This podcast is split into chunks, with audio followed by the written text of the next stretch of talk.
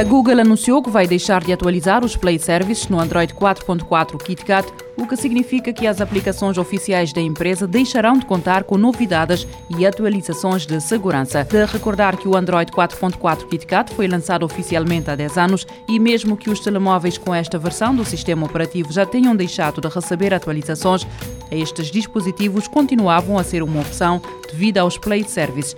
Investigadores da Faculdade de Ciências da Universidade do Porto estão a trabalhar com nanomateriais para produzir hidrogênio verde, alternativa que poderá ser mais barata, eficiente e escalável para a indústria produzir este combustível no futuro. Em comunicado, a Universidade recorda que o hidrogênio só é verde se a produção industrial utilizar eletricidade de energia renovável e esclarece que as células fotoeletroquímicas que funcionam com a energia solar têm um conjunto de componentes que, quando iluminados e imersos em água, geram portadores de carga e decompõem-na em oxigênio e hidrogênio. Os investigadores pretendem agora chegar a uma nova geração destas células, nomeadamente através da construção de um fotoelétrodo composto por materiais que existem em abundância em Portugal, como a hematite, vulgarmente conhecida como ferrugem, o dióxido de titânio e o trióxido de tungstênio. Nos laboratórios do Instituto de Física Física de Materiais Avançados, Nanotecnologia e Fotônica da Universidade, está também a ser desenvolvido um novo método para otimizar a captura de luz e que passa pela incorporação de nanoestruturas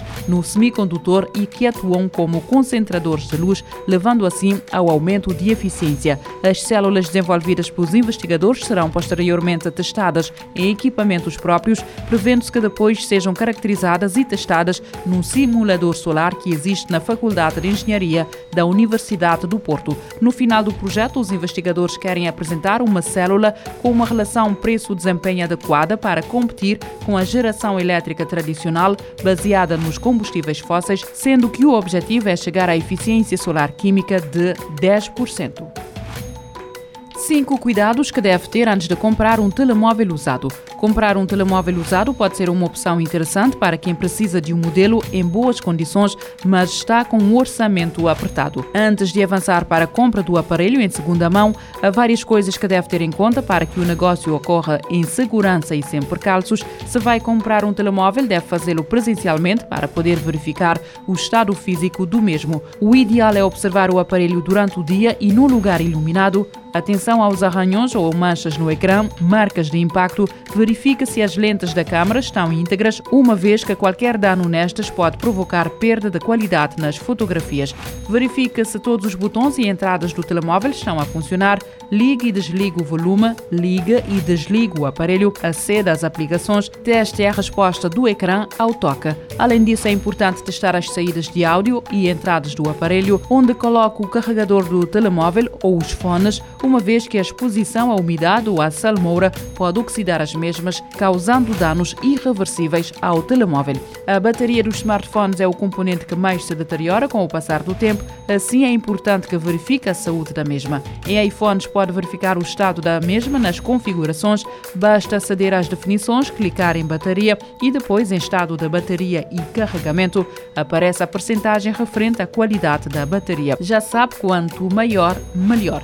Antes de comprar um telemóvel usado, é importante fazer uma pesquisa para saber quais os componentes originais do aparelho, algo que pode fazer no próprio site do fabricante e confirmar se são estes que vêm com o mesmo. Recorda-se que os carregadores do telemóvel devem ser originais, uma vez que se forem de outra marca ou sem certificação, podem causar danos como superaquecimento ou diminuir o tempo de vida útil do aparelho. É importante pedir ao vendedor para ver a fatura da compra do aparelho, só assim pode verificar se o smartphone foi adquirido de forma legal, o valor original do mesmo e o e-mail, um número único atribuído a cada telemóvel e que deve anotar Parece um manequim, mas é muito mais do que isso. Cientistas da Universidade Estadual do Arizona, nos Estados Unidos, desenvolveram aquele que é o primeiro robô capaz de suar, respirar, andar, gerar calor e sentir frio, tudo para dar pistas sobre o impacto das ondas de calor no corpo humano. Batizado como Andy, o manequim térmico é composto por 35 superfícies controladas individualmente com poros que transpiram como os dos seres humanos, tendo sido projetado pela empresa norte-americana Thermetrix. Além disso, este é o primeiro robô que pode ser usado ao ar livre,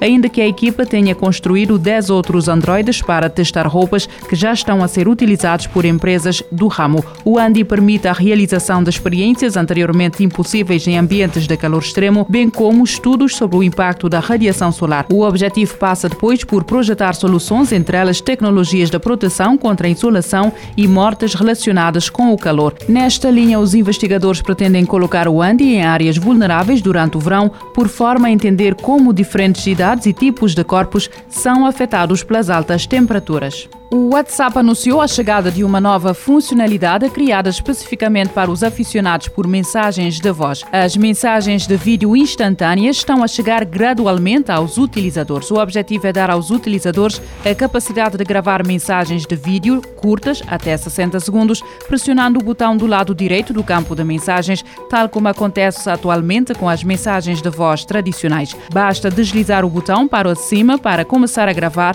sem ficar com o dedo no ecrã Assim que forem enviadas, estas mensagens de vídeo instantâneas são reproduzidas automaticamente, mas sem som. Só quando forem abertos numa conversa é que o som começa a ser reproduzido juntamente com o vídeo.